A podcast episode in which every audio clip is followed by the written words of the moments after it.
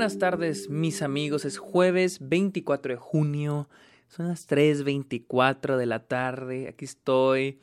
Estaba viendo The Muppets Movie, pero me dieron ganas de pausarlo un ratito y hablar de un documental que vi ayer, The Spark Brothers. Bienvenidos a Está OK, este podcast donde yo les hablo de cine, series, festivales, a la industria y otros temas sobre cine, ya sea fotografía, uh, los detrás de escenas y todas esas mamadas, ¿no? Así que, este, bienvenidos, mi nombre es Sergio Muñoz, síganme en Twitter e Instagram, estoy como arroba el Sergio Muñoz, también estoy en, este, en Twitch, donde ahorita más tarde voy a hacer un en vivo viendo Loki, porque sí, ya hay watch parties, estamos haciendo watch parties, vamos a ver el segundo y el tercer episodio de Loki.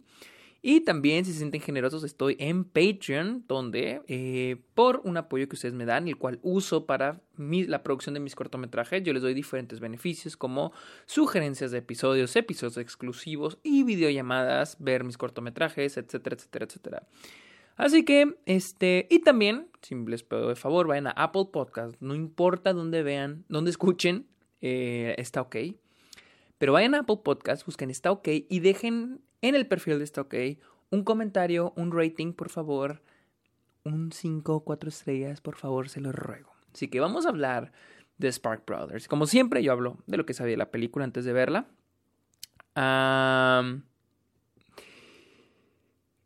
The Spark Brothers, la primera vez que escuché esta película fue durante el inicio de el Festival de Sundance, donde se estrenó por primera vez. Y sabía que era un documental de Edgar Wright sobre estos hermanos que se llaman The Sparks. Sparks se llaman. Este, que son unos músicos de los cuales yo nunca había escuchado, ni su música, nunca nadie me había hablado de ellos, y. Pero a mí me llamó la atención el hecho de que era de Edgar Wright. Desafortunadamente no la pude ver en Sundance, pero se estrenó la el fin de semana pasado acá en Estados Unidos. Y al fin la pudimos ayer ver Luisa y yo. Y estaba muy emocionado porque pues, era una película de Edgar Wright, su primer documental. Tenía mucha, mucha curiosidad. También curiosidad de quiénes eran estos personajes, los hermanos, los Spark Brothers, los Sparks, Ron Mael y Russell Mael. Este, y les voy a hacer eso, me gustó la película. ¿Sí? La película se centra, les digo, más que nada en, este, en contarnos la historia de Ron Mael y Russell Mael, o más conocidos como los Sparks, estos músicos que iniciaron en los, creo que en los 70s. Eh, ellos son de California y nos va contando toda su trayectoria y, y algo, hay muchas cosas que me sorprenden, por ejemplo, de que son músicos que aún siguen produciendo, hasta el día de hoy tienen 25 álbumes. Y siento que es un muy buen documental para presentarte a ellos, para presentarte quiénes son, cuál es el tipo de música que han hecho, cuáles son su historia, cómo iniciaron sus álbums. Y Edgar Wright hace un gran trabajo, hace un gran trabajo mostrándonos, presentándonos la información. Eh, y, y, le doy muchos puntos con la edición. Sabemos cómo es Edgar Wright lo, en, en, el, en, lo, en lo ficción Aquí lo vemos en lo no ficción, que son los documentales, y hace un gran, gran, gran trabajo. Pero tengo un problemita con este documental, y es que le falta mucho ojo crítico. Le falta un ojo crítico muy cabrón. Edgar Wright desde antes ya había demostrado que es un gran fan de los Sparks, y este documental lo reitera, ya que este documental es un documental hecho por un fan. Por un fan.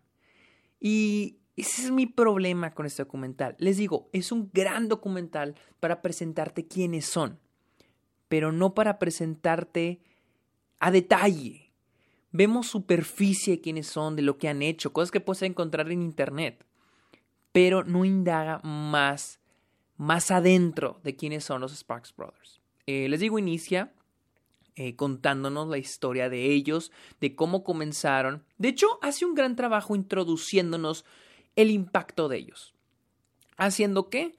Poniendo un chingo de personalidades. Tenemos a Mike Myers, tenemos a Jason Schwartzman, tenemos a los de New Order, tenemos al de Red Hot Chili Peppers, tenemos a todas estas personalidades. Y en serio, me quito el sombrero de que Edgar Wright hizo un, un, gran trabajo en traer estas personalidades a hablar de los Sparks. Y te lo introduce de esta manera, mostrando cómo estas personas importantes, ya sea dentro o fuera del, mundo de la música, hablan maravillas de los Spark Brothers. Y es una gran manera de introducirnos quiénes son y cómo han influenciado al mundo, sin que, reiteran ellos, sin tener un gran impacto en el hecho de que la, mucha gente no los conoce, son muy poco valorados. Y les diré, la neta, yo con los años he aprendido a tener, a agudizar mi oído con la música, a aprender cuando estoy escuchando una buena canción. No, tampoco les voy a decir toda la música que escucho es buena. No, hay canciones que se me hacen basura, pero disfruto escucharlas. Y el escuchar la música de Sparks Brothers fue como que, wow, esta música está muy bien hecha, está muy bien producida, está muy bien compuesta, como nunca los había escuchado. Entonces, en eso de eso se agarra más que nada el documental en mostrarnos el impacto y quiénes son. Y lo introduce de una muy buena manera, porque no es de que, bueno, ellos iniciaron acá, no, no, empieza con el impacto y lo hace muy bien. Luego empieza a mostrarnos sus inicios, fácil, obviamente empieza con sus inicios, cuando eran pequeños, estos hermanos, cuando muere su papá, y qué fue lo que los, los inspiraba.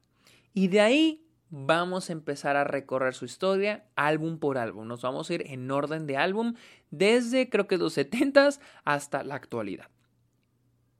Y les digo, mi problema es que no hay un ojo crítico. Este es una celebración de los Sparks Brothers. Pero no hay un conflicto. La película dura más de dos horas, dos horas quince, y sí se siente poquito pesada no es que sea aburrida, simplemente que no hay un conflicto, no hay un, este, no hay problemas, casi no indagamos en la vida personal de los personajes, de nuestros, que honestamente son como unos personajes muy interesantes de conocer, pero nunca indagamos en su persona, nunca indagamos en su vida personal. Lo más personal, lo que digamos, es su infancia, pero de en fuera jamás volvemos a hablar de su persona. Todo es el celebrar su música, celebrar quiénes son, celebrar cómo han inspirado al mundo y cómo han influenciado a la música. Y les digo, eso lo aplaudo. Pero cuando salgo de la película, sí salí muy inspirado y muy motivado. Pero sí se siente como que, sí, este documental me sirvió a conocerlos, pero no aprender de ellos. Los conocí, como cuando lees de Wikipedia, pero no aprendes de los detalles, no aprendes de ellos, de sus conflictos. Y ese es un problema aquí, porque los Sparks nunca hay stakes, nunca te ponen un problema que tuvieron. Sí, hay algún momento donde te dicen que de repente les empezó a ir mal a finales de los 80, principios de los 90, pero es algo que te puedes ver en Wikipedia. Eh, el plus del documental es cómo te va presentando esta, la información. Y es que este documental puede ser un documental, el, bueno, el tipo de documental es un documental que puedes ver en VH1 o MTV. No porque sea esa calidad, pero es el tipo de que es nada más te vamos a dar a conocer para que conozcas quiénes son estos músicos. Pero ahí se queda. No se atreve a ir más allá de la superficie. Cuando salimos, Luisa me dijo algo bien interesante que nunca había pensado, que nunca había, me, que nunca me había puesto a pensar. Y me dijo, es que esta película es muy superficial. Sí, es muy inspiradora y muy linda, muy bonita, pero es muy superficial. Solo vemos la superficie, solo vemos lo bonito, lo cómo les ha ido bien, a veces les va mal, pero se recuperaron y ahora les va bien y son chidos, todos, todos los aman, todos los quieren, ¿no? Lo superficial, la superficie de quiénes son. Y él ya me dijo, la superficie siempre va a ser lo más bonito. Ve el agua, ve el océano. La superficie es lo bonito, ves el océano desde arriba y se ve hermoso. Pero nadie quiere entrar al océano, nadie quiere ir a la profundidad del océano y encontrarte con secretos que te oculta el océano. Cosas que a veces ni siquiera quieres conocer, que te dan miedo. A veces la gente le da miedo al océano. Ir a las profundidades, ir a lo desconocido. La superficie es lo bonito por donde lo quieras ver, donde lo quieras ver, la superficie siempre hacerlo bonito. La neta me dijo Luisa eso y dije, a la verga.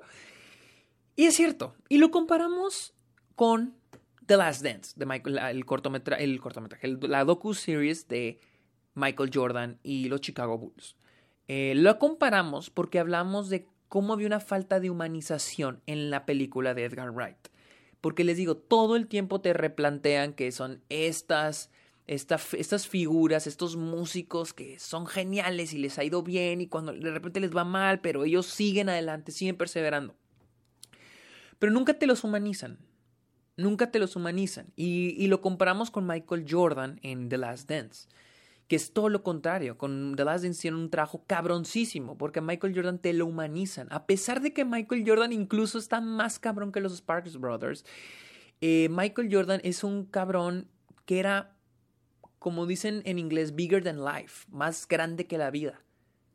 Digo, hemos tenido celebridades, muy pocas celebridades como Michael Jordan, solo se me ocurre Michael Jackson y probablemente Madonna. De ahí en fuera no hemos tenido más. Eh, celebridades que al que todo mundo ama y que todo mundo grita y que todo mundo quiere ver. Y aún así The Last Dance hizo un trabajo genial al mostrarnos la parte humana de Michael Jordan, mostrarnos su vida personal, mostrarnos a sus, a sus amigos y a sus enemigos. Un ejemplo muy grande en The Last Dance es cuando nos muestran a Isaiah Thomas, el conflicto que tuvo con Michael Jordan. Y no es solo poner la, la, perspectiva de Michael Jordan, sino también la perspectiva de Isaiah Thomas. También nos pone a pensar, ¿qué tal si está mal Michael Jordan? ¿Qué tal si está bien? Pero ponernos a ver los dos lados de la moneda. O por ejemplo, cuando Michael Jordan no apoyó al, candidato político de su estado que estaba corriendo contra un hombre que era conocido por ser racista y que todo mundo atacó, todo mundo atacó a Michael Jordan. Y vemos la perspectiva de Michael, vemos la perspectiva de Obama, vemos la perspectiva de la gente que dijo es que la regó Michael.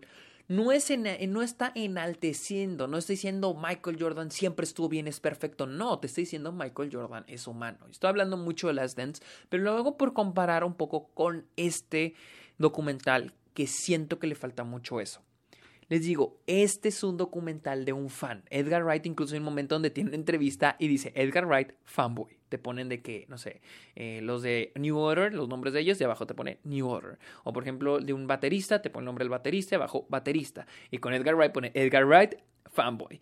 Y sí se nota, les digo, este documental en eso se basa, en enaltecer, idealizar, en romantizar y lo entiendo, es muy bonito, la neta es algo muy inspirador. Me gustó, me gustó cómo estamos a la información, pero se siente incompleta.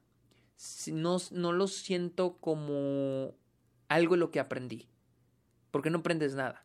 Y, yo veo hay muchos aspectos, o sea, yo veo muchos aspectos de los que se puede haber sacado más. Yo no sé si los Sparks que están envueltos en el proyecto, si ellos aparecen y tienen gran protagonismo en las entrevistas, dijeron, no, esto sí, esto no. Por ejemplo, ellos inician como una banda de cinco personas, creo que era una banda de cinco personas, ellos dos y otros tres integrantes, y trataron de hacerla, pero no pudieron, sino que después dicen, ¿saben qué? Queremos que se vengan, pero solo ustedes dos, los hermanos, y ellos se van. Y hay entrevistas, les digo, hay entrevistas con todos, eso sí le aplaudo al documental, a esforzarse en traer a todos los que tuvieron contacto con los Sparks a todos y entrevistarlos. Eso sí se ve un gran esfuerzo. Tenemos a Giorgio Modor, siempre me, confundo en el nombre del productor. Ah, tenemos a los bateristas, tenemos a todos los que, pero vemos una gran cantidad de personas que han participado con ellos. Y aquí es donde nos preguntamos Luis y yo, ¿nunca hubo un conflicto? ¿Nunca hubo problemas? Y además hubo, se ve que hubo mucha rotación de personas en las bandas. Nunca hubo un problema, nunca hubo celos, nunca hubo una pelea. Incluso hay un momento donde dice que la novia de uno terminó andando, la novia de un miembro de la banda, terminó con uno de los Sparks. Nunca hubo un problema, nunca hubo un conflicto. Después venimos donde a finales de los 80, principios de los 90, no les empezó a ir tan bien, pero solo nos va mostrando de que no están sacando un álbum y no están sacando un álbum. Y luego otro año y no había álbum, otro año no había álbum. Lo más que tenemos de detalles de qué pasaba con ellos es una de las bateristas se suelta llorando en la entrevista y dice que es que ellos no les estaba viendo bien, pero ellos se, esforzaban y se esforzaban y se esforzaban. Y claro, porque el, el documental se rodea esto de que ellos nunca se volvieron comerciales, ellos siempre se reinventaron, ellos siempre innovaron con su música. Pero les digo, en esa época donde no les fue bien, no tenemos información, no tenemos lo que estaba pasando por sus cabezas, no tenemos información. Sí, tenemos a esta baterista que trabajó con ellos que dijo, no, es que ellos seguían haciendo música, pero no sabemos si ellos tuvieron un conflicto, no sabemos si siquiera, nunca nos dicen si llegaron a pelearse entre ellos, nunca hay conflictos. En este documental nunca hay conflictos. Ah, existe él, no nos fue no nos estaba yendo tan bien, pero seguimos adelante. Pero nunca hay un conflicto. Y para mí es difícil creer que nunca, en casi 50 años, nunca hubiera un conflicto. Y, y les digo, por ejemplo, te notábamos otra donde un productor de Alemania no los. o un problema con un productor que porque no. les está pidiendo que hicieran una canción para que la gente bailara y que pegara y ellos no quisieron, no querían ser comerciales. Y Luis decía, es que si te fijas, por ejemplo, ese productor, no tenemos entrevistas de ese productor. ¿Por qué? Porque probablemente si lo entrevistan va a hablar mal de ellos. Y esa es la cosa. Y era lo que les decía en cuando creo que hablé de esto, cuando hablé lo del documental de... Bueno, del documental de Britney Spears y de lo que me ha dicho Luisa del documental de, de Woody Allen y Farrow y Allen, creo. Que dice, se ve, el documental está muy inclinada, muy inclinada hacia Britney Spears, hacia, hacia Mia Farrow, pero nunca vemos la perspectiva de los otros. O sea, saber la perspectiva. Porque hay que entender que un documental es una discusión, ¿sí? Encuentras un argumento, pero también quiero ver los contraargumentos y cómo justificas esos contraargumentos, ¿sí? Digo, la Tierra es plana, estoy diciendo una pendeja. Yo quiero hacer un documental sobre la Tierra plana. Estoy comprobando, ¿ok? A través de mi documental estoy probando que la Tierra es plana, la Tierra es plana, ok, fin. Pero ahora tengo que exponer los contraargumentos. Si alguien tiene un contraargumento contra mí, lo voy a poner para yo poder hablar contra su, contra su contraargumento. O sea, será mi contraargumento contra su contraargumento. Eh, no sé si me va a entender. Y con The Sparks Brothers nunca vemos eso. Siento que fue a mí lo que me falló con la, la película. Y sí aplaudo a Edgar Wright porque siento que este tipo de documentales donde no hay un conflicto es igual que una película de ficción. Si no tienes un conflicto, entonces ¿qué te va a jalar? ¿Qué va a jalar a la audiencia? Y yo siento que con los Sparks es muy interesante si no sabes nada de ellos. Yo no sabía nada de ellos y sí está muy metido en su música, en cómo lo hicieron, en qué los inspiraba. Pero sí hay un punto donde el, el documental se empieza a sentir pesado como que es lo mismo, se empieza a sentir repetitivo, de, ay, algo nuevo y luego algo, este siguiente álbum, algo nuevo y luego siguiente álbum, hicieron algo nuevo, o sea, sí, te estás replanteando de que estos personajes nunca, nunca repitieron, nunca, nunca miraban hacia atrás con plan de repetir sus éxitos, ellos querían hacer cosas nuevas, te lo replantean una y otra y otra y otra vez, y sí, Digo, son 25 álbumes. Ya para el álbum 16 ya entiendes esto. Pero le falta mucho en el aspecto de un conflicto. Edgar Wright hace un gran trabajo con la edición, con la... Me gusta mucho las dramatizaciones, entre comillas, porque usa animación. El uso de la animación es excelente. El uso del archive footage es excelente. El uso de otro tipo de footage, por ejemplo, que y todos están bailando y te ponen footage de alguna película donde estén todos bailando, ¿no? Que no tiene nada que ver la película con ellos, pero nada más siento que está creativo. Pero les digo, este tipo de documental es un documental donde no hay un conflicto, donde nada más es presentarte a los músicos. Es, siento yo, un documental que verías en VH1 o en MTV. ¿Sí? Vuelvo a repetir, la calidad no es similar a un documental que ves ahí, pero las intenciones sí lo son. Sí lo son, que son nada más darle al mundo a conocer a aquellos que no saben quiénes son los Sparks, darles a conocer quiénes son. No soy un, les digo, no soy un fan y, y, y entiendo, o sea, te quieren recalcar, estos son under, underrated, son muy poco valorados, nunca tuvieron la atención y es cierto, yo escuchaba su música y de repente, o sea, por ejemplo, música que era notoria, que era de los 80, y la sacaron en, los, en el 70 y pico. Entonces digo, estos güeyes siempre estuvieron adelante que los demás. Ellos están adelantados a su época. Y también el hecho que yo nunca había escuchado su música y nunca nadie me habló de ellos, ni me pusieron una canción de ellos, ni en ningún lado los escuché, me demuestra lo poco valorados que están. Pero les digo, es un argumento que está una y otra y otra y otra vez durante todo el documental. aplaudo a Edgar Wright por el esfuerzo y es les digo hasta cierto punto es un buen documental porque su intención es ese, presentarte quiénes son. Pero sí se siente un poquito tedioso ya cuando ya más avanzada la mitad. Porque les digo, repetimos que les va bien. Y saquen otro álbum, les va bien. Y otro álbum, y les va bien. Se siente muy, muy, muy repetitivo. No sé si a Edgar Wright le, impidieron poner cosas más personales. Si le impidieron que hablara de cosas negativas. Y, y ese es mi problema. Porque siento que, no sé, no les digo, no soy fan no sé si a un fan le encantaría este documental por el hecho de que siento que estas son las cosas que ya un fan ya conoce, que un fan ya sabe. Yo no soy un fan y ni siquiera los conocía y por eso me pareció muy interesante la historia de ellos.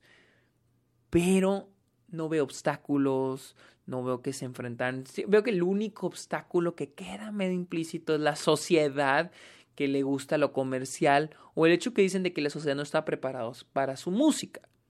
Y ok, entiendo, pero no hay más conflictos que digas, ah, me están jalando más al documental, a la historia de ellos. Y estoy seguro que sí los han de tener. Todos tenemos esos conflictos. Pero aquí, pues, bueno, no. Ah, vuelvo otra vez a repetir, aplaudo mucho el trabajo de Edgar Wright al presentar este fan documentary porque se nota que es algo hecho por un fan, o alguien que le quiere aplaudir a sus ídolos. Y está muy bien hecho en ese aspecto. Y para, para hacer un documental de dos horas y quince, donde no hay un conflicto, no hay stakes y se puede volver muy aburrido, hace muy buen trabajo Edgar Wright para captar tu atención a través de la edición, a través de la información, a través de la fotografía, a través de la animación. Muy buen trabajo en ese aspecto. Y honestamente sí me gustaría ver más documentales de Edgar Wright, porque este fue muy bueno, muy bueno. Solamente eso, siento que le falta mucho ojo crítico, muchísimo ojo crítico. Creo que el ojo con el que está viendo los Sparks es el, son los ojos de un fan. Estamos viendo el documental a través de los ojos de un fan. Incluso hay momentos donde entrevistan a fans. Les voy a ser honesto, no soy muy fan de que entrevisten a fans para los documentales, como en el de Britney Spears. Porque en el de Britney Spears entrevistan fans, pero es que esta es mi cosa. Cuando entrevistas a alguien que no es un familiar, un amigo cercano, que simplemente es un fan, ya tiene bias. Bias es de que ya está inclinado a hablar bien de esa persona. Entonces ya eso le quita objetividad al documental. Sí, entiendo que algunos fans te cuentan sus experiencias con la música, con, en los conciertos, pero ya es garantizado que las intenciones del documental es hablar bien de los Sparks. Digo, no estoy diciendo, sáquenles la garra, hablen mal de ellos, no. Pero todos somos humanos, todos la cagamos, todos tenemos conflictos, todos tenemos peleas, todos tenemos obstáculos que tenemos que enfrentar, que sobrepasamos o a veces no sobrepasamos. Y aquí no me ponen nada de eso con los Sparks. Solamente les digo, lo más personal que tocamos con ellos es su infancia. Pero bueno, sí les recomiendo que vayan a ver eh, Sparks Brothers. Es un, es un buen documental y estoy, este, me dejó con la boca abierta quiénes eran estas dos personalidades. Y créanme, ya estoy escuchando su música porque sí está increíble. La neta está increíble la música de estos dos señores. Así que síganme en Twitter e Instagram como arroba el Sergio Munoz. También estoy en Twitch como arroba el Sergio Munoz. En... ¿Dónde más? En Letterboxd. También soy Letterboxd como Sergio Munoz Esquer.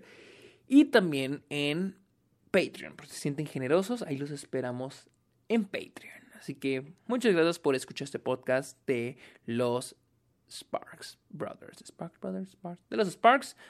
de la película de Sparks Brothers, de los Sparks. Bye.